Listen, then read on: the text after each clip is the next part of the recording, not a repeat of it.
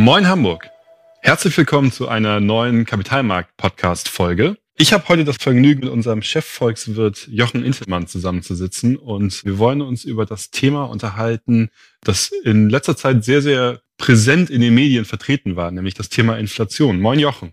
Moin. Die erste Frage, gibt es eine Korrelation zwischen dem guten Wetter und der steigenden Inflation? Kaufen die Leute mehr Eis und deswegen steigen die Preise oder wo gibt es andere Gründe oder Begründungen für die steigenden Inflationsraten? Also ich würde die Korrelation zwischen dem Ölpreis und der Inflationsrate wesentlich höher einschätzen als die Korrelation zwischen dem Eispreis und der Inflation, weil der Anteil von Eis im Warenkorb, ich weiß gar nicht, ob man den überhaupt in Promille messen kann. ja, gut, das wahrscheinlich nicht, aber ich erinnere mich dran, als wir das letzte Mal den Podcast zur Frühjahrsprognose aufgenommen haben, da habe ich hier noch auf eine sehr regnerische Innenstadt geguckt und jetzt sieht das Ganze irgendwie viel, viel freundlicher aus. Mhm. Gib uns doch mal so ein bisschen die, ja, die Headlines. Was bewegt die Inflation in letzter Zeit und warum wird eigentlich so ein großes, fast so eine große Diskussion um das Thema Inflation gemacht? Naja, zunächst muss man einmal feststellen, was sagt die Inflation aus? An der Inflationsrate von 2,5 Prozent, wie wir sie in Deutschland im Mai hatten, sagt schlicht und einfach aus, das Leben ist im Mai 2021 um 2,5 Prozent teurer als das Leben im Mai 2020. Also die Inflationsrate gibt Auskunft darüber, wie sich das Leben, die Lebenshaltung verteuert hat. Momentan hat sie sich, oder in den letzten Monaten hat sie sich die Lebenshaltung kräftig verteuert. Auslöser ist vor allem die Entwicklung der Energiepreise und hier ganz klar der Ölpreis an der Spitze. Wir hatten vor einem Jahr beim Ölpreis einen richtig kräftigen Einbruch. Als die Corona-Pandemie ausbrach, brach der Ölpreis zusammen. Die Nachfrage ging dramatisch zurück. Die Förderung konnte nicht so schnell äh, gestoppt werden. Das heißt, der Ölpreis kollabierte. Wir hatten im Frühjahr 2020 einen Ölpreis pro Barrel, also pro Fass von ich sag mal, um die 20 Dollar fürs Nordseeöl. Heute liegt er bei 71 Dollar na, und äh, oder 70 Dollar.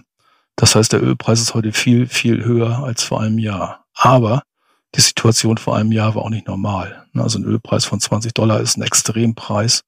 Und normal waren die Preise so im Bereich von 50, 60 Dollar pro Barrel. Also das, was wir heute sehen, ist ein sehr, sehr starker Anstieg der Energiepreise resultierend daraus, dass sie vor einem Jahr sehr, sehr niedrig gewesen sind. Mhm. Das heißt, wenn ich jetzt einen extremen Verfall mit einem extremen Anstieg gleichsetze, habe ich ja im Durchschnitt wieder eine, eine gewisse Normalität. Und so wie ich es beobachte, die Inflationszahlen, ja, sie sind gestiegen, sie sind auch über die Zielwerte der EZB in Deutschland und Europa von zwei Prozent gestiegen, wobei wir uns damit dann ja wieder im Bereich der Normalität bewegen würden. Nur war die Normalität für uns in den letzten Jahren gar nicht gegeben. Das heißt, ist es hier im Moment eher eine Sache von viel Gerede, viel Wind um nichts? Mhm. Oder haben wir tatsächlich einen langfristigen Trend, der uns jetzt zu höheren Preisen am Ende im, im realen Leben führt? Also das ist eben ganz genau gesagt, die Inflationsrate ist jetzt eigentlich da, wo sie die EZB seit Jahren haben wollte. Das Ziel der Notenbank oder aller, fast aller Notenbanken ist eine Inflationsrate im Bereich von zwei Prozent. Wir waren jahrelang drunter, teilweise dramatisch drunter. Jetzt wird die Phase kommen, wo wir ein bisschen drüber sein werden, aber ich glaube nicht dramatisch drüber sein werden. Aus Notenbanksicht wird diese Entwicklung sehr, sehr sorgfältig beobachtet. Aber ich glaube, die Notenbanken werden weiterhin gut daran tun, diese Entwicklung, die wir gerade haben, temporär als vorübergehend einzustufen und schon mal aufs Jahr 2022 blicken, wo sich wahrscheinlich wieder Inflationsraten bilden werden, die im Bereich des Zieles, also im Bereich von zwei Prozent, vielleicht sogar darunter liegen. Aber momentan haben wir tatsächlich sehr viele Effekte, die zusammenkommen, die den Preisauftrieb beschleunigen. Zumindest hier in Deutschland. Ist nicht überall so. Also die Inflationsraten in Frankreich oder in Italien liegen bei 1,3, 1,4 Prozent. Bei uns ist sie bei 2,5 Prozent. Du hattest es vorhin einmal angesprochen, es ist ja auch diese beiden Extremitäten bei den Energiepreisen, gerade beim Ölpreis. Jetzt liegt es natürlich auch der Inflationsberechnung zugrunde. Ich vergleiche ja nicht den Januar auf den Februar, sondern ich vergleiche ja den Januar 2020 mit dem Januar 2021. Das heißt, diese Extremitäten in der Bewegung werden sich ja wahrscheinlich auch rauswachsen. Richtig. Also wir hatten in der zweiten Jahreshälfte 2020 sehr, sehr niedrige Inflationsraten, sogar negative. Also Deflation muss man sagen. Daraus resultiert ein Jahr später eine sehr hohe Inflationsrate, wenn sie alles wieder normalisiert hat. Und aus sehr hohen Inflationsraten in einem Zeitabschnitt resultieren in der Regel ein Jahr später relativ niedrige Inflationsraten. Das ist dieser Basiseffekt, weil ich vergleiche immer den heutigen Preisstand mit dem von vor genau einem Jahr. Und wenn ich diese Phase hatte wie in der zweiten Jahreshälfte 2020, als die Corona-Epidemie hier am, am Wirken war, die Preise gedrückt hat, die Nachfrage gedrückt hat und dann auch noch die Mehrwertsteuer gesenkt wurde, daraus resultierten extrem niedrige Inflationsraten. Und wir werden eben halt, wie gesagt, deshalb in der zweiten Jahreshälfte 2021 die höchsten in diesem Jahr haben. In den USA war es andersrum. Die hatten die tiefsten Inflationsraten letztes Jahr im Sommer. Und deshalb wird die USA auch in diesem Sommer die höchsten Inflationsraten haben. Und da werden sie sich wahrscheinlich zum Jahresende hin schon wieder ein bisschen abflachen. Wie ist das in Asien? Die Asien war ja ähnlich wie die USA, beziehungsweise nicht ähnlich wie die USA, aber anders als Europa sind sie ja durch die Pandemie gekommen. Das heißt, sie sind ja uns mhm. auch im Wirtschaftswachstum zum Beispiel ein Quartal ungefähr voraus gewesen. Das heißt, wie ist da die Inflationsentwicklung? Also in Japan ist die Inflationsrate seit Jahrzehnten, kann man sagen, nahe Null. Japan hat ein Riesenproblem. Vor, ich schätze mal so 30 Jahren hat die japanische Bevölkerung eine Deflationsmentalität entwickelt. Das heißt, die Verbraucherpreise stagnierten, schrumpften sogar ein bisschen. Und wenn ich die Erwartung habe, dass die Preise noch weiter zurückgehen, dann gebe ich nicht mehr so viel Geld aus, wie ich vielleicht sonst ausgeben würde. Das heißt, ich spekuliere darauf, dass die Güter und Dienstleistungen noch billiger werden. Und das hat in Japan damals eingesetzt. Und das heißt, die japanische Notenbank kämpft seit Jahrzehnten gegen diese Deflationsmentalität. Die jüngsten Inflationsraten aus Japan sind immer noch nahe Null, 0,1 mal 0 mal minus 0,1. Die japanische Notenbank hat auch das Ziel, zwei Prozent Inflation zu erreichen, aber ich glaube, mittlerweile hat sie es aufgegeben. Man kann schon froh sein, wenn man im positiven Bereich ist, vielleicht eine 0,5 erzielt.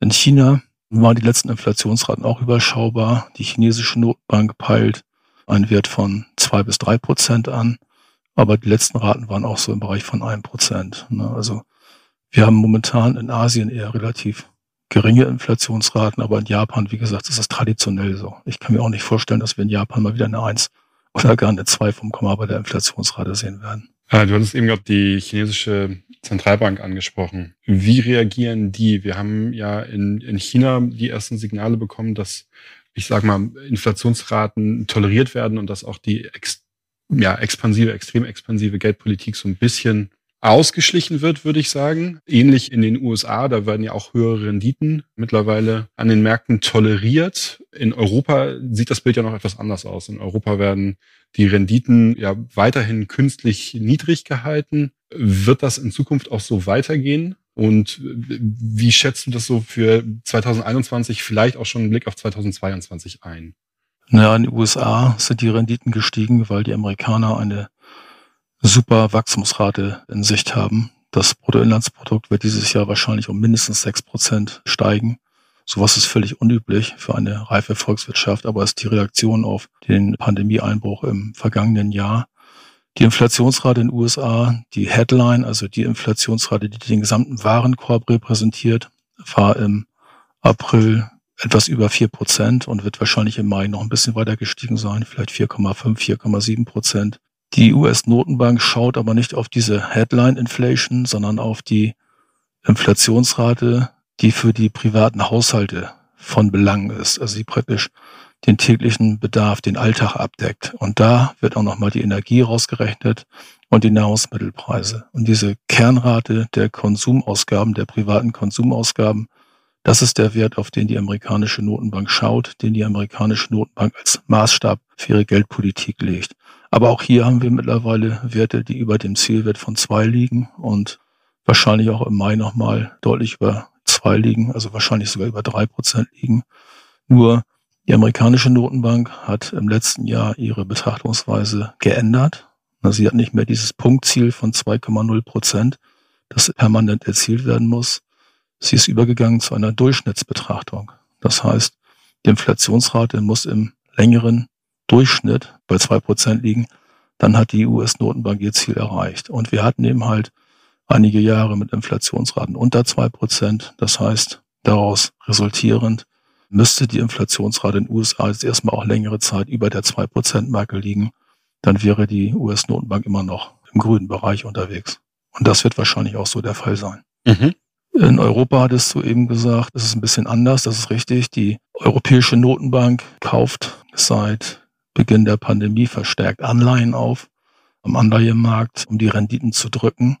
Damit wird natürlich den Euro-Ländern geholfen, die ihre Staatsverschuldung damit besser in den Griff bekommen und die bei Fälligwerden von alten Anleihen diese Anleihe neu emittieren können mit einem Coupon, der meistens bei 0,x irgendwo liegt. Also die Refinanzierung der alten Schulden wird deutlich, deutlich günstiger, als wenn die Renditen jetzt höher wären. Und ich glaube auch, dass die EZB alles versuchen wird, daran festzuhalten. Das heißt, noch so lange, wie es irgendwie vertretbar ist, Anleihen am Markt aufzukaufen, um die Renditen unten zu halten.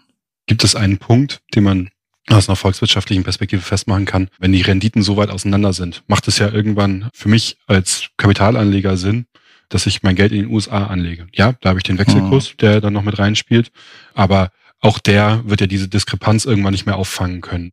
Gibt es da einen fixen Punkt? Ich sag mal, bis zu einem gewissen Punkt können die Renditen auseinanderlaufen und ab dann führt es zu einem stärkeren Kapitalstrom oder ist das schwer festzumachen?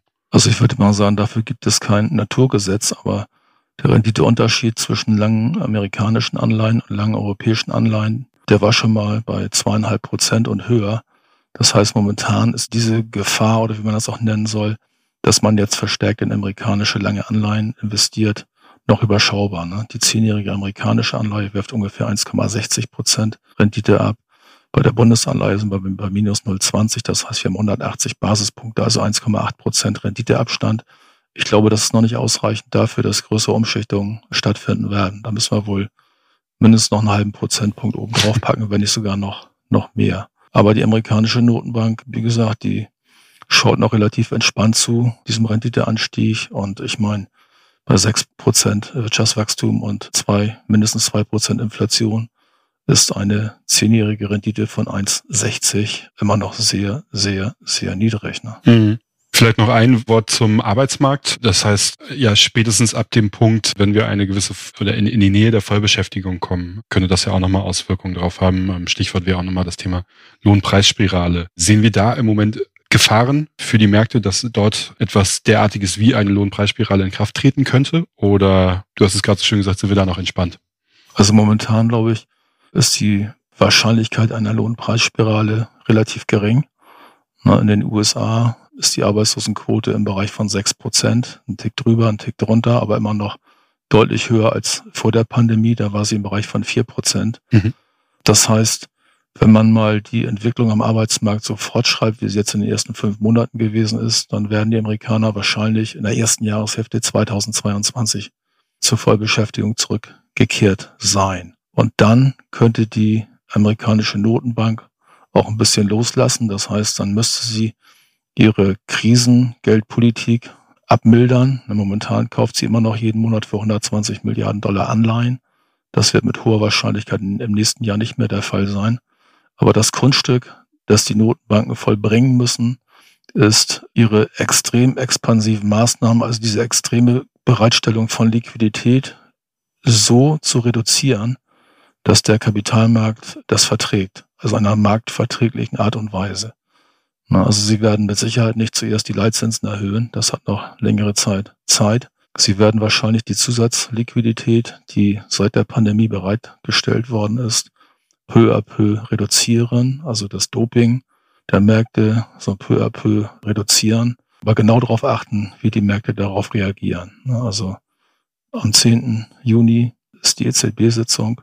Da wird die EZB sich damit beschäftigen, wie sie ihre Anleihekäufe zurückführen wird und am 15. 16. Juni tagt die amerikanische Notenbank. Da wird das gleiche Thema auf der Agenda sein. Wie schleiche ich mich aus dieser extrem expansiven Geldpolitik hinaus, ohne dass der Markt kollabiert? Und das ist das Grundstück, das die Notenbanken jetzt vollbringen müssen. Also diese Dopingmaßnahmen so zurückzufahren, dass der Patient da keinen größeren Schaden bei erleidet. Das wird auch ganz spannend, wie Sie das über die nächsten Wochen, Monate und auch in den nächsten Jahren hinbekommen, sich aus der Situation, in der die sich nicht selber reinmanövriert haben, aber die sie durchaus ja in den letzten, mhm. in der Vergangenheit unterstützt haben, da wieder rauszukommen. Aber vielleicht nur ganz kurz die Lohnpreisspirale hattest du angesprochen. Ja. Eine Lohnpreisspirale ist in meinen Augen tatsächlich das einzige richtig große Risiko für eine dauerhafte steigende Inflation. Weil bei einer Lohnpreisspirale steigen die Löhne in einem Jahr kräftig. Die Unternehmen geben das weiter an den Markt in Form höherer Verbraucherpreise, in höherer Einzelhandelspreise. Dann kommt die nächste Lohnsteigerung, dann die Preissteigerung. Das heißt, man schaukelt sich so Jahr für Jahr für Jahr immer weiter nach oben. Und so würden wir beim Preisindex jedes Jahr einen Aufschlag bekommen, resultierend aus höheren Löhnen und dementsprechend höheren Einzelhandelspreisen. Das wäre so, als wenn der Ölpreis jedes Jahr, ich sag mal, um 20 Prozent steigt. Mhm. Ne, egal wie hoch der, der Barrelpreis nachher ist. Also wenn diese dauerhaften Erhöhungen der Preisindizes tatsächlich Realität werden. Und das wäre bei einer Lohnpreisspirale der Fall. Dann würde ich mal sagen, haben wir echtes Inflationsproblem. Dann wäre ich der, würde ich der Sache nicht so entspannt entgegensehen, wie ich es momentan noch tue, wie es auch die amerikanische Notenbank und die Europäische Zentralbank tun. Also dann wäre das wahrscheinlich nicht so, dass wir in 2022, 2023 wieder Inflationsraten bekommen, die irgendwo im Bereich der Zielwerte sind. Aber wie gesagt, eine Lohnpreisspirale ist momentan nicht in Sicht. Wir haben in Europa eine Arbeitslosenquote von ungefähr acht Prozent, in Amerika noch von ungefähr sechs Prozent. Das sind keine Arbeitslosenquoten, wo eine Lohnpreisspirale ihren Anfang finden kann. Wobei jetzt ja tatsächlich gerade heute ja eine Studie rausgekommen ist, die besagt, dass immer mehr Unternehmen dazu tendieren, Preise weiterzugeben, also der Preisfaktor, wobei du absolut recht hast, der Lohnfaktor, der ausschlaggebend dafür ist, hier ja nicht gegeben ist. Also von daher würde ich da deine Einschätzung teilen. Das Risiko sehe ich aktuell nicht, beziehungsweise halte ich für relativ gering. Genauso, und das ist eigentlich eine ganz gute Überleitung für jetzt nochmal auf das Jahr 2021 gesehen.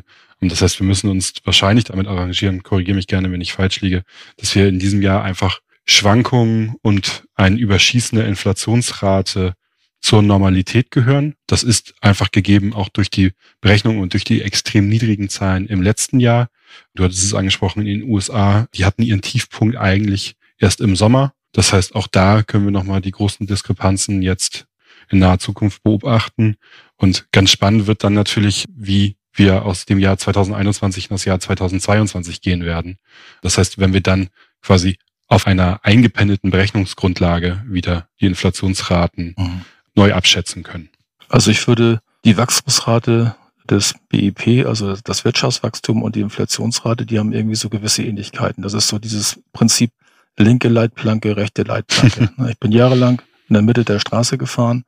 Dann kam Corona, ein gigantischer Wirtschaftseinbruch, danach eine gigantische Erholung. Das heißt, letztes Jahr extrem schwache Wachstumsraten, dieses Jahr extrem hohe Wachstumsraten, viel höher als sie normal sind.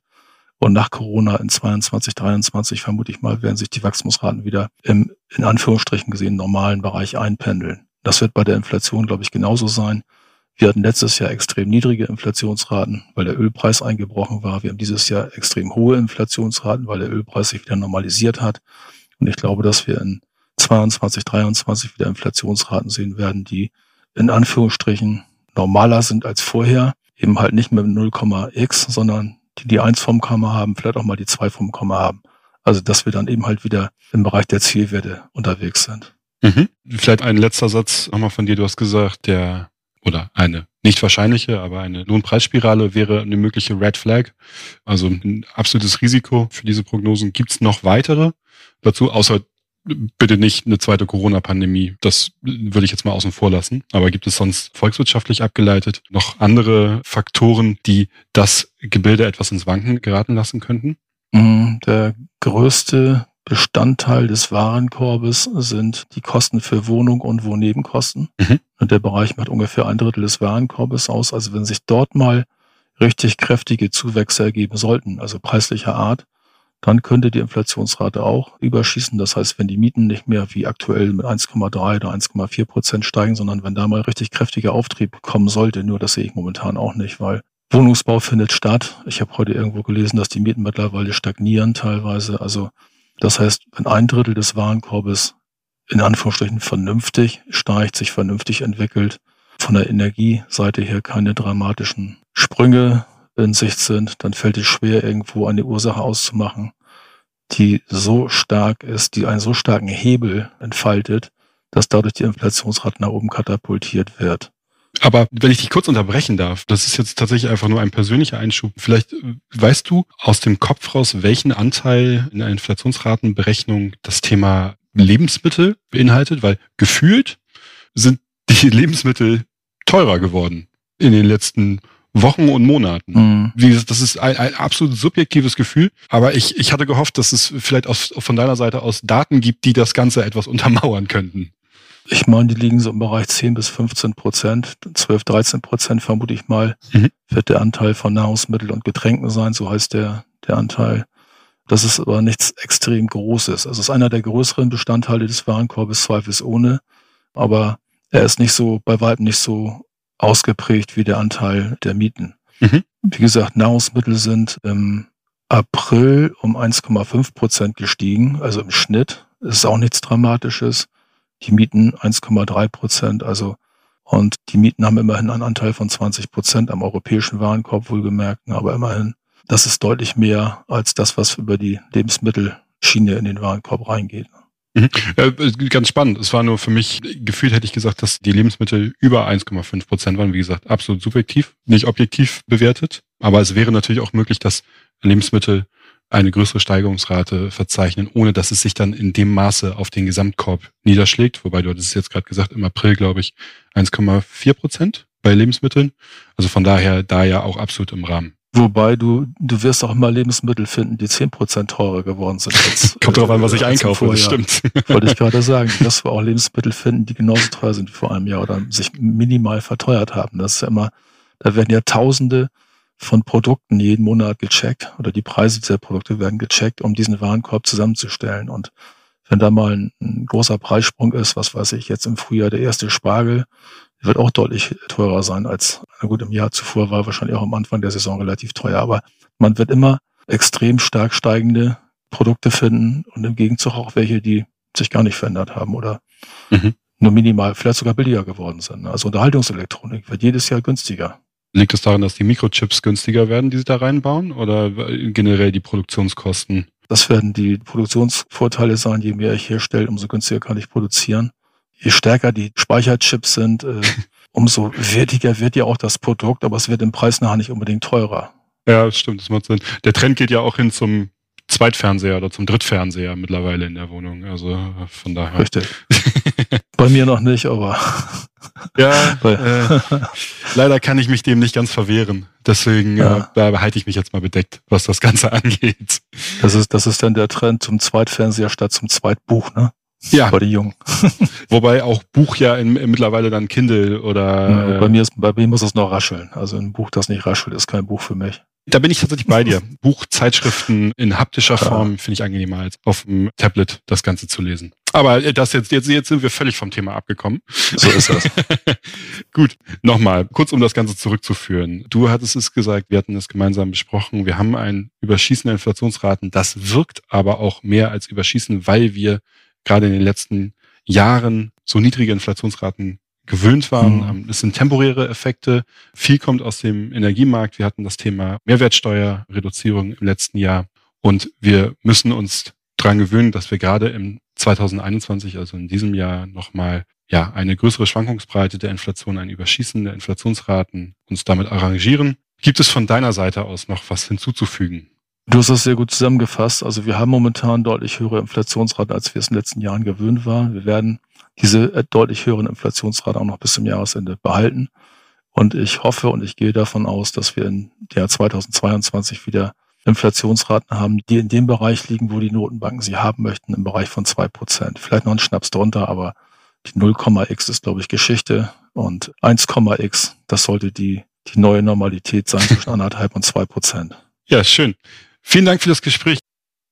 Ich bedanke mich auch bei unseren Hörer und Hörerinnen. Und wenn Sie Fragen oder Anmerkungen haben, schicken Sie uns gerne eine Mail an podcast.haspa.de oder besuchen Sie uns auf unserer Kapitalmarkt-Website www.haspa-kapitalmarkt.de. Dort ist auch eine Ausarbeitung zum Thema Inflation gerade ganz neu von dir eingestellt worden, Jochen.